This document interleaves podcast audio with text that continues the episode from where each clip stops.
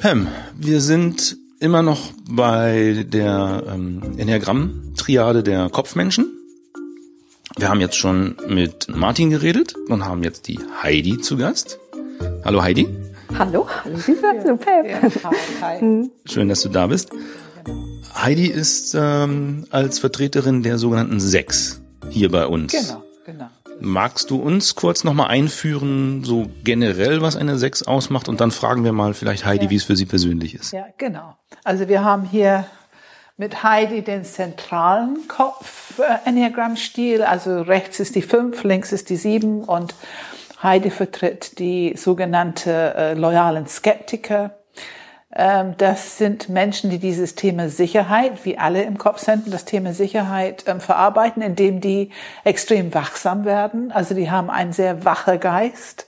Die erleben die Welt als grundsätzlich gefährlich. Und wenn ich genug aufpasse und alles so abchecke, was eventuell passieren könnte und mich damit auch wirklich auseinandersetze, also mir vorstellen, was würde ich machen, wenn dann und dann und dann, dadurch erlange ich ein Gefühl von Sicherheit. Und diese enorme Wachsamkeit, es zeugt auch von einem sehr wacher Geist, so wie bei fünf und sieben auch. Und die haben viele Ideen, was passieren könnte, worauf wir anderen nicht drauf kommen würden. Mhm. Das muss man einfach sagen. Also es ist auch eine Menge Fantasie auch mit drin. Ähm, und würde man solche Menschen als ängstliche Menschen bezeichnen oder wahrnehmen?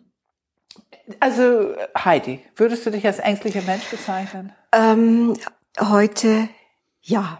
Ja, ja ich denke schon. Ja. Ich bin ein ängstlicher Mensch, obwohl ich denke, ich kann auch sehr mutig sein, wenn es drauf ankommt. Oh, nicht nur ganz mutig sein. Hier, das ist auch gut. Ja. Wir fangen gleich an mit Gaben. Mhm. Ähm, es ist schon so, dass die Sechse die mutigsten im Enneagramm sind. Also die mutigsten Menschen von allen neuen Enneagramm-Stil Warum? Weil die natürlich Experten werden müssen. Ne? Wenn mhm. Angst dein Grundthema ist, dann musst du dich damit auseinandersetzen. Und die haben wirklich die Gabe. Also das, kennst du so eine Situation bestimmt schon ganz jung, wo irgendwas war ein Gefahr und wo du dich ganz mutig gezeigt hast? Ja, in der Schulzeit, wenn ich, wenn es darum ging, also äh, Klassenkameradinnen, die angegriffen wurden, zum Beispiel, es geht jetzt um körperliche Attacken zu verteidigen. Also da, ich sehe denn auch nicht mehr, äh, dass da Gefahr ist. Das ist wie, oder ich bin mal von hinten überfallen worden auf der Straße nachts und ich kriegte einen Schlag von hinten in den Rücken und ich bin habe mich umgedreht und sah da nur jemand vor mir stehen. Ich bin aus dem Stand so wütend geworden. Ich, also, äh, ich, also normalerweise, wenn ich mir das vorstellen würde, hätte ich jetzt Panik im Nachhinein. Aber das, das, es geht so, so. Ne? Was hast du gemacht, dass du so wütend Ich habe den angebrüllt ja. und hab meine, hatte ich eine Tasche in der Hand, habe gesagt, ich hau dir gleich eins in die Fresse. Also ganz ja, ja. wörtlich und ja. so. Also solche Geschichten. Und wie ist ne? es ausgegangen? Das ist weggelaufen. Und ohne irgendwas dir Ohne irgendwas mir wegzunehmen. Ja. Genau. Also das ist eigentlich eine typische sechse Geschichte. Wir müssen jetzt nicht denken, äh, dass die nur irgendwie zaghaft unterwegs sind, sondern die haben, die haben eine große Kraft. Mhm haben eigentlich alle Kopfmenschen eine große Kraft. Und wenn diese Kraft bauchmäßig unterwegs ist, und das passiert in solchen Situationen, äh, dann ähm, möchte ich nicht den Gegner sein. Also, äh, also nein, Schwäche in dem Sinne kann man nicht sagen und ängst, nur ängstlich kann man auch nicht sagen. Wie alt musstest du werden oder wie, sagen wir es anders, wie lange weißt du schon, dass Angst wirklich so ein Thema ist in deinem Leben? Denn es ist ja oft so, dass man überhaupt nicht weiß, dass Angst ein Thema ist.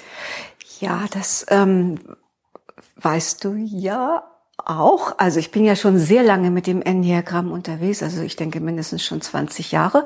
Und ich habe sehr lange geglaubt, ich bin eine Neun, weil ich mich als sehr freundlich, friedlich, friedlich und harmoniesüchtig erlebt habe. Und ähm, habe meine Angst ich hatte das mal gelesen und ich fand das sehr unangenehm. Ich wollte keine Sechs sein. Also wer will schon eine Sechs sein? Und äh, furchtbar. Äh, also und Pam hat mich dann irgendwann ähm, so langsam da reingeführt und ich wurde erst sehr sauer, weil ich gedacht habe, was will die eigentlich von mir? So ein Quatsch. Und dann habe ich es angefangen zu spüren. Also so langsam, wie stark mein Kopf anspringt, wie schnell ich in unglaublichen Fantasien bin, was alles passieren könnte. Und habe auch mehr verstanden, so das Feedback meiner Familie auch, wenn die dann überhaupt nicht verstanden haben, wo ich denn schon wieder hin will und ich immer so etwas merkwürdig angeguckt werde oder auch mal drauf angesprochen werde.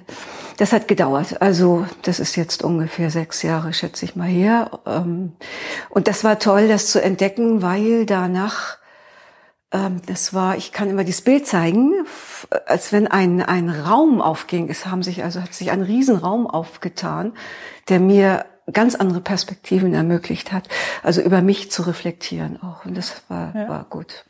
Ich möchte das einfach nochmal mhm. unterzeichnen mhm. hier, weil, oder unterstreichen, weil ähm, du beschreibst eigentlich ziemlich genau, was ganz normal ist, wenn wir unterwegs sind, unser Enneagramm-Stil finden zu wollen. Es ist ganz oft das was wirklich unser Enneagrammstil mhm. ist, da haben wir eine große Abneigung. Mhm. Ja, du hast diese Wegbewegung gemacht. Mhm. Also das mhm. wollen wir gar nicht sagen.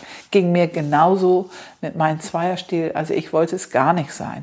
Und dann finden wir Alternativen und die sind uns erstmal lieb. Mhm. Äh, die bedienen unsere Angst davor, uns wirklich zu erkennen. Es kostet schon Mut. Absolut. Sich wirklich zu erkennen. Ja, ja also es ist schon, ich sage immer, ich sage immer, es ist ein Quantumsprung in dein Leben, mhm. wenn du zulässt, dass du dich wirklich erkennst. Mhm. Und das äh, hat auch etwas mit einer gewissen Preis an, an ähm, unangenehmen Gefühlen aushalten ja. um diese Wahrheit will ich sozusagen im, im Gesicht zu schauen. Absolut. Aber was du auch gesagt hast, ist, es da hat sich so eine neue Welt ja. eröffnet. Also dieses wenn wir diesen Quantumsprung machen, dann eröffnet sich die Welt. Es stimmt ja wirklich. Ne? Ja. Also wir, dass es, dass es neun unterschiedliche Sichtweisen gibt. Also wir eröffnen uns für eine ganz neue Welt, eine ganz neue Level von ähm, Wissen, Erkenntnis, Verständnis, aber auch über uns. Über uns, ja. ja also über das uns. ist wirklich ähm, dieses. Ich finde, das ist wirkliches Selbstbewusstsein, ja. sich Selbstbewusstsein auf eine viel tiefere Ebene. Ja.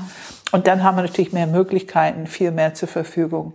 Äh, wie wir uns verhalten können. Und was ich immer wieder schön den Punkt, wir können auch von den anderen lernen. Das ja? ist richtig, ja. Das ist, also es kommt ein großes Stück Maß an Toleranz auch, wenn ja. man die Sichtweisen der anderen anfängt zu verstehen. Ja. Das ist schon. Ja. Und nun wissen wir, dass du mit einem achten Mann verheiratet oh, ja. bist. Kannst du vielleicht uns sagen, was hat es für dich ausgemacht in deine Beziehung äh, diese Erkenntnis? Wie, was, wie war die Wirkung? Ja, also ich habe die acht ja immer, ja sehr dominant, bekanntlich. Und für mich war also mein Mann immer äh, jemand, der äh, mich andauernd irgendwie, also auf eine bestimmte Art auch raumgreifend, äh, übergriffig, ähm, viel zu mächtig. Und das hat, war schon also so grenzwertig, dass ich also mindestens äh, zig Male dran gedacht habe, aus der Ehe auszusteigen, bis ich verstanden habe, was er eigentlich, also wie gut, also oder wie was für ein Herz, für ein großes Herz auch dahinter steckt. Ne? Ich meine, es ist immer noch anstrengend, aber ich habe gelernt, anders mit ihm umzugehen. Also ich ähm, ich bin ja als Kopfmensch bin ich jemand, der also sofort in die in ich erstmal gehe ich in die Fluchtbewegung, also in einen Weg. Für mich ist immer sofort, ich muss hier raus, ich muss hier weg. Also ich bin viel abgehauen. Äh, ich kann das ja nicht aushalten. Und heute kann ich stehen bleiben, ich kann bei mir bleiben, ich ähm, empfinde seine Attacken auch nicht mehr als Angriff. Ähm, ich kann, ja, ich kann es besser, ich kann einfach besser damit umgehen. Ich glaube, er würde einfach sagen, ich vertrete mich an der Stelle. Ne? Ja, ich habe gelernt, mich zu vertreten. Genau, ist, genau. Ähm, ich habe gelernt, mich zu vertreten. Und an der Mittellinie zu bleiben, das ist ja das, was die ja. Achte immer sehr gerne haben. Genau. Darf ich mal zwischenfragen, mhm. ähm, wenn ich jetzt so Worte wie Attacken höre und ja. Übergriffigkeit, ja. ähm, das klingt jetzt erstmal schlimm, wenn ja. man das so ja. hört. Ja. Kannst du ein Beispiel geben, was, was dein Mann macht, was du, was für dich dann so schwer äh, zu akzeptieren ist? Ähm, also als Bauchenergie und äh, wie sieht das? Warte mal, lass mich mal überlegen, ob, ob mir da was einfällt. Er ist unglaublich schnell und mächtig und ähm, da ich ein zögerlicher Mensch bin, also für mich, ich war, ne, andere müssen für sich selbst sprechen, ähm, ist er eigentlich immer, ich habe immer das Gefühl gehabt, also ich werde sofort runtergemacht, ich werde sofort gedeckelt, ich bin so, werde sofort irgendwie platt gemacht. Und das habe ich als aggressiven Akt erlebt. Ähm, ja, so ungefähr was könnte ich genau, das. Was platt gemacht würde? War das dein Bedenken oder war das noch was anderes? Ähm, das ist die, die Mächtigkeit seiner Sprache. Ja. Hm? Und, ähm, und dann natürlich auch meine eigene Empfindlichkeit. Das ist ja auch so ein Punkt bei uns. Also ich fühle mich ja dann sehr schnell in Frage gestellt und verunsichert und dann merke ich auch, dass bei mir so, ein, so, eine, so, ein, so eine Aggression hochkommt und daraus hat sich sehr oft ein Machtkampf entwickelt, wo es dann letztendlich darum ging, wer hat hier die Kontrolle. Und dann konnten wir uns richtig fetzen. Also das war dann richtig nicht mehr nett. Das war dann gar nicht mehr nett. Aber ich, ich möchte noch mal mhm. nachfragen an diesem Punkt, weil ähm, was ist die Dynamik zwischen sechs und acht? Also du hast gesagt, du bist zögerlich. Ja. Er ist so schnell. Er kann meine Fantasie überhaupt nicht verstehen. Genau. Das, das macht ihn ganz irre. Gerne das macht also ich habe gefragt, absolut ist es irre, dein Bedenken, deine Idee, mhm. was passieren könnte? Ja. Wenn du das äußerst, passiert was?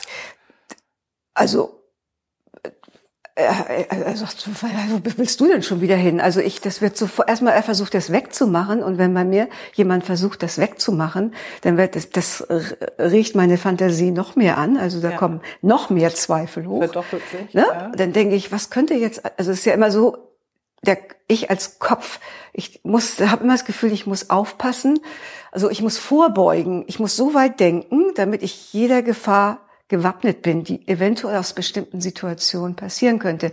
Und eine Acht hat solche Idee überhaupt nicht im Kopf. Also wenn ich denn ankomme mit wenn und aber und wenn und aber, was könnte passieren? Was könnte alles passieren? Ja. Dann ist also, also mein Achtermann, der kann es gar nicht fassen. Und der sagt dann, sag mal, wo bist du denn schon wieder? Und ja, das ist das Dilemma, dass wir das, diese Kopfzentrum ist so sehr rege und wir haben es von dir gehört. Man hat einfach sofort Ideen.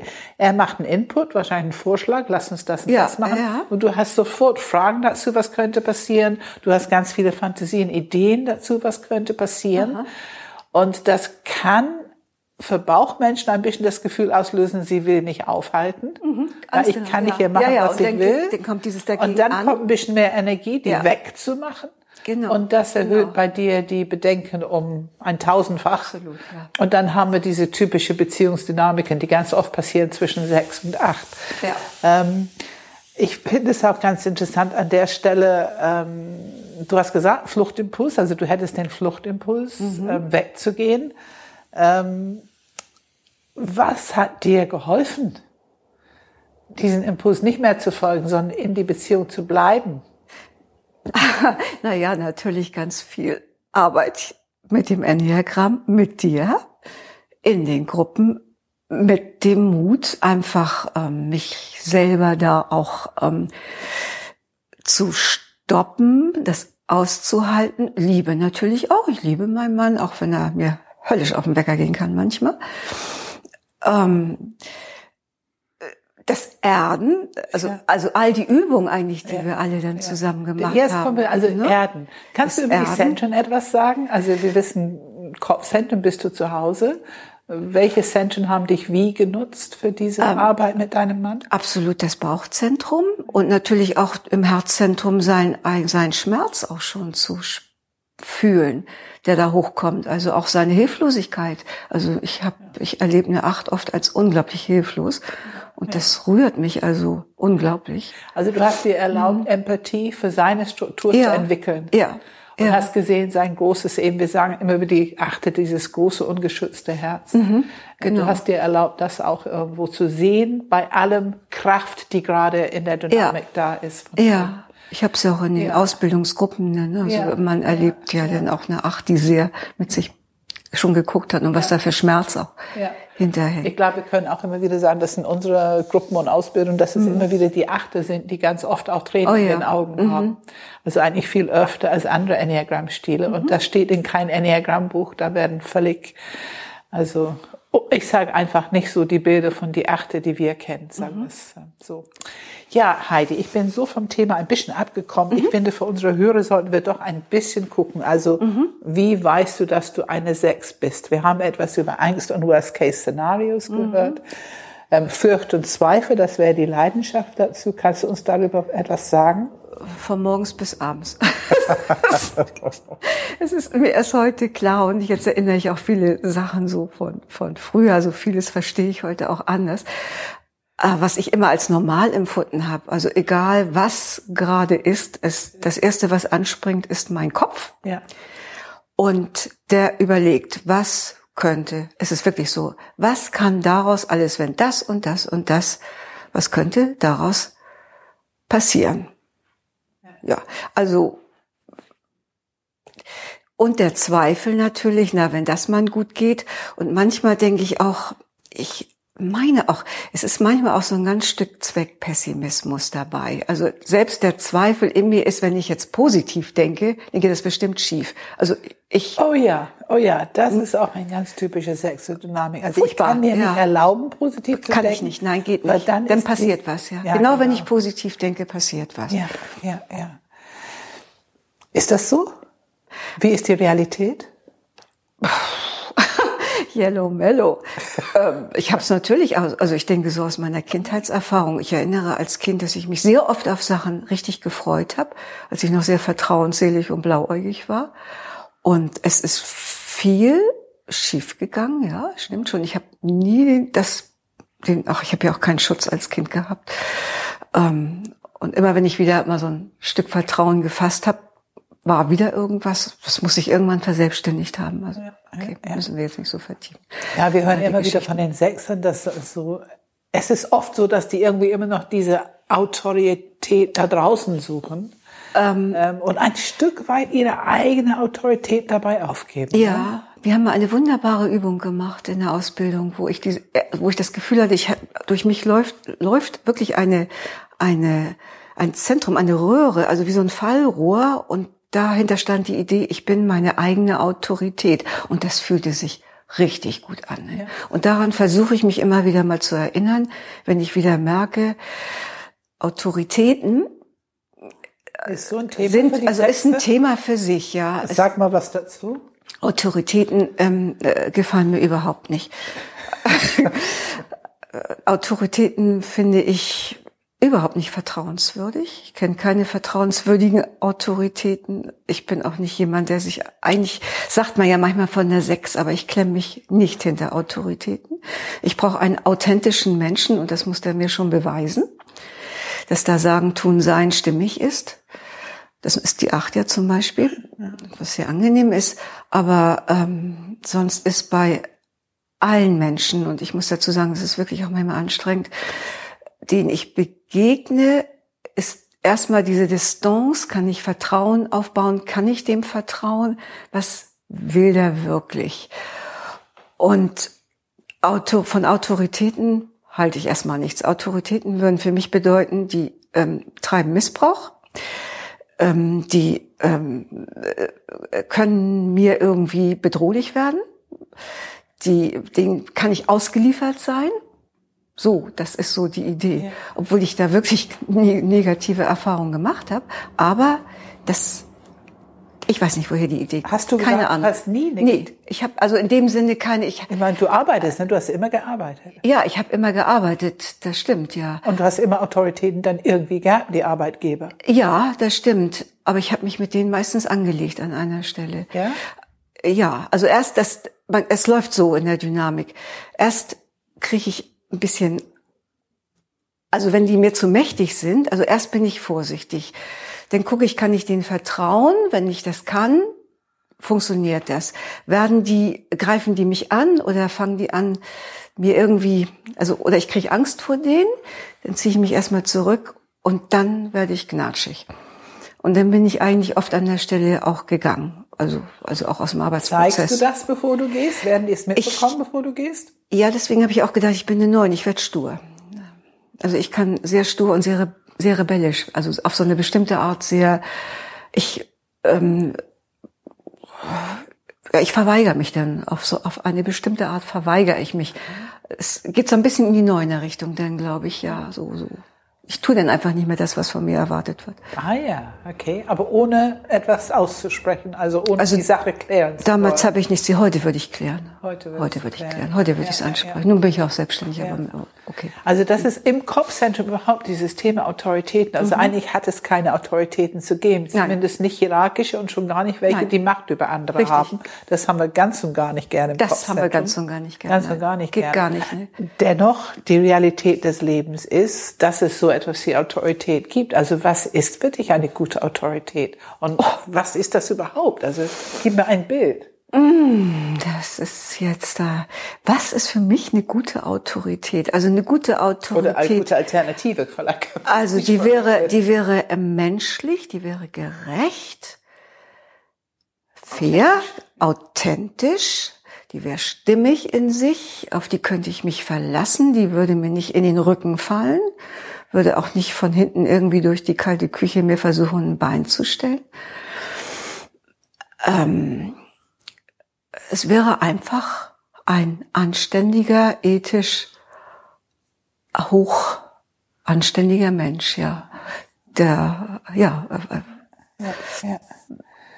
ja, du weißt auf jeden Fall ganz genau, was eine das gute wäre für mich eine Also gute Bild Autorität, davon. Ja. Ja, davon. ist natürlich, die Realität ist natürlich ganz und gar nicht so, das ist mir schon klar, ja. ja, ja. Ähm, gibt es noch etwas, was du findest, ist wichtig? Also was, was, was hat es für dich gebracht, zu erkennen, dass du eine Sechs bist? Was war der Gewinn für dich? Ähm, der Gewinn für mich war einfach meine Angst und auch meine Zweifel, die daraus resultieren. Und auch, ähm, was ich auch meiner, mein, mein, also in der Interaktion mit anderen, also auch gerade mit meiner Familie oder so, äh, was für die auch belastend ist, ähm, zu erstmal zu sehen, zu akzeptieren und damit zu ler lernen, umzugehen. Ähm, das ist ein Riesengewinn. Also erst einfach zuzulassen, weil es ist kein schönes Gefühl. Also ich hätte mir das gerne erspart. Ich erinnere immer noch, wie unglaublich wütend ich war damals. Als ich dachte, über? oh, damals du gesagt hast, du bist keine Neun, ich war so, so. Ja, ja. Das darf ich eigentlich gar nicht sagen, ne? Äh, Nein, das geht man gar nicht. Das war also Eingriff Ja. in meine, in meine, ich Ja. weiß nicht, was da alles. Ja. Das ging eigentlich nicht, aber da hätte ich eigentlich schon wach werden müssen. Ähm, ja. Ja. ja, und da haben wir auch ein Dilemma in die Enneagram-Welt, weil ich habe dich schon, da schon, glaube ich, sieben Jahre schon gekannt, vielleicht noch länger. Und Sogar die zwei, Helen Palmer. Ja, sogar Helen Palmer, ja. Mhm. genau, den ersten Workshop in Hamburg. Und ähm, ich habe halt diese Zweifel wuchsen und wuchsen und wuchsen. Das ist diese ganz ruhige, friedliche Energie der Neun, spüre ich bei dir nicht. Nein. Und ich habe deine Augen. Du hast ja so unglaublich bewegliche Augen, die überall schauen. Ähm, und ich habe diese Kopfenergie gespürt und ich habe diese viele Fragen und Worst-Case-Szenarios gespürt. Ich habe das Feedback von deiner Familie teilweise gehört, die das, also es klang nicht so friedlich, wie du dich immer dargestellt hast, um es nett auszudrücken. Ja, okay. Ähm, und äh, das Gesamtbild war irgendwann habe ich den Mut, dich zumindest ein bisschen zu konfrontieren. Das ist eventuell nicht. Aber wir haben da immer das Dilemma, dass man sehr identifiziert schon ist mit seinem Ja, Enneagramm-Stil. ich habe mich da sehr gut Ja, drauf ja, eingerichtet, ja, das stimmt. Ja, ja. Und wenn du noch mal sagst, warum hast du damals gedacht, dass du eine Neun bist? Also- Was war der Auslöser? Äh, Ja, ich habe ja zuerst angefangen, Bücher zu lesen, also ich mach's kurz. Ich habe dann bei Helen Palmer einen Abschnitt gelesen. Das heißt, die Neune haben das Gefühl, dass sie oft übersehen werden oder nicht wichtig sind. Und das war eigentlich das Gefühl meiner Kindheit. Und da habe ich gedacht, wow, das ist mich, das hat mich angesprungen. Ich habe das Sechserbild gelesen, also auch bei Helen Palmer. Die Bücher sind ja auch sehr interessant. Und dann habe ich gedacht, äh, nur so ein bisschen. Und dann habe ich gedacht, okay, neun, drei, sechs ist ja eine schöne. Wir haben ja Verbindung Dreieck, ja, und ich bin immer die sechs, wenn ich ein bisschen im Stress bin, dann werde ich eine sechs, aber ansonsten bin ich eine neun, ausgewogen und ne, und ich weiß, dass mein Mann zum Beispiel mal zu mir gesagt hat, du bist nicht so friedliebend, wie du immer tust. Oh, das fand ich Dass unverschämt. ihr Männer ne? auch immer so ja. ehrlich sind mit ihr Feedback. Ja, aber wirklich, ja. Mhm. Ja, also es ist, weißt du, dieses, ist es so schön, dass du das so präzise beschreiben kannst, weil du hast ja gelesen und hast eigentlich, was für dich eine biografische Wahrheit ist. Ich habe mich als Kind übersehen gefühlt. Ja. Und das übersetzt sozusagen, das beschreibt oder das definiert mein Enneagrammstil. Ja. Aber wie du weißt inzwischen, wir sind sehr damit unterwegs, dass man wirklich ein Sherlock Holmes Haltung braucht und dass man wirklich 100 Indizien braucht. Also man muss sammeln, 100 Indizien, bevor man diesen Fall, welche Enneagrammstil ich habe, wirklich zumachen sollte. Und dass man unbedingt präzisieren muss und unterscheiden muss zwischen biografische Themen und diese Enneagrammstil, diese welche Wahrnehmungsstil und welche Kernmotivation habe, weil diese Grundlebensstrategie, was wir am Anfang gehört haben, ich bedenke von morgens bis abends, was könnte passieren? Da haben wir in einem Satz die sechs. Absolut, ja. Wir haben in einem Satz die Ja. sechs. Und Ja. ja, Und es ist anstrengend. Vor. Ja, Es klar, es ist anstrengend. Aber es hat auch eine Gabe, diese Wachsamkeit. Wir können von euch hören, was könnte passieren. Ja, du kommst auf Ideen, da komme ich nicht drauf. Und Erwin kann auch von dir lernen. Also Ja. ähm, dieses, was könnte passieren? Es ist gut, diese Ideen zu haben, auch mal zu überprüfen. Es bringt Sicherheit für alle. Also es Ja, und ich darf dazu sagen, wir haben ja nicht immer Unrecht. Also es ist ja Nee, nicht so. nicht. Äh, es, Nee. Also ich denke, viel meiner Ahnung oder meiner Überlegung bewahrheiten sich schon. Äh, ne, wo, wo andere so, oh, ne, Ja. und dann denke ich, nee, nee, nee, nee, nee, so, das, ne, Ja. guck mal es da ist und immer diese Intuition, die Ja. hohe Intuition, die hohe Sensibilität habt ihr tatsächlich. Aber natürlich muss man dann unterscheiden zwischen Projektion, ne, Mhm, Fantasie und diese wirkliche, also diese Realitätsprüfung ist wichtig im Kopfzentrum. Ne? Absolut, ja. Ja, vielen Dank, Heidi. Das äh, war wieder sehr interessant und ja. Ja, ich muss mich auch bedanken, Pam. Ja. Vielen Dank für das tolle Interview, das du geführt hast und danke Heidi. Ähm, ich fasse noch mal kurz so ein bisschen zusammen, was mir jetzt hängen geblieben ist gerade. Ähm, also bei einem Vertreter der Sechs steht im Vordergrund, dass Autoritäten hinterfragt werden. Also eigentlich werden sie nicht akzeptiert, aber sie werden auf jeden Fall mal deutlich hinterfragt. Nicht vertraut, hinterfragt, Genau. ja, Und getestet. eine Sechs wird jemandem von außen distanziert vorkommen, weil man muss erstmal das Vertrauen gewinnen. Ja, man muss sich erstmal intensiv darum bemühen. Ja, macht manchmal auch einen Tick arrogant, ne? muss man einfach sagen. Angst macht die Menschen immer einen Tick arrogant, ja. Okay.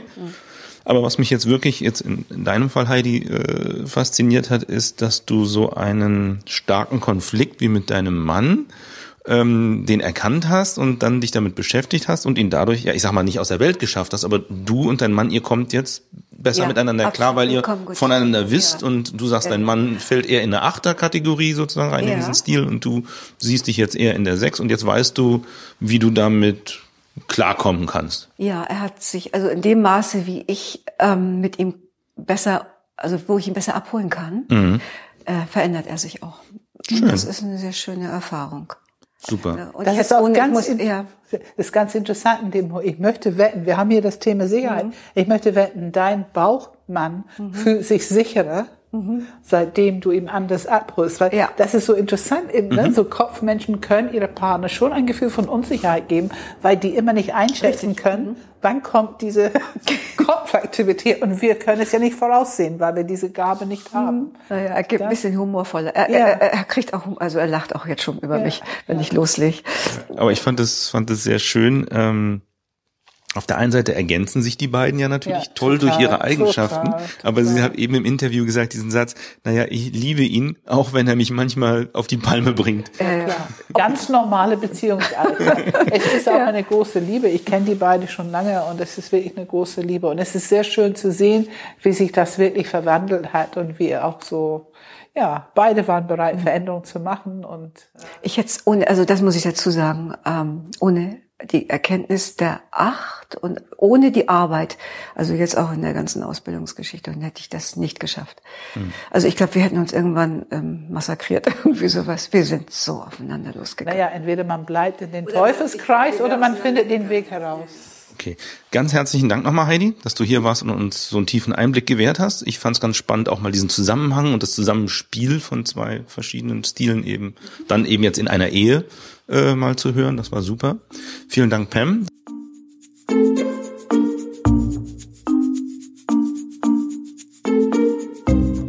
In unserem nächsten Interview sprechen wir mit Tina als der letzten Vertreterin aus der Reihe der Kopfmenschen Tina vertritt die Optimisten.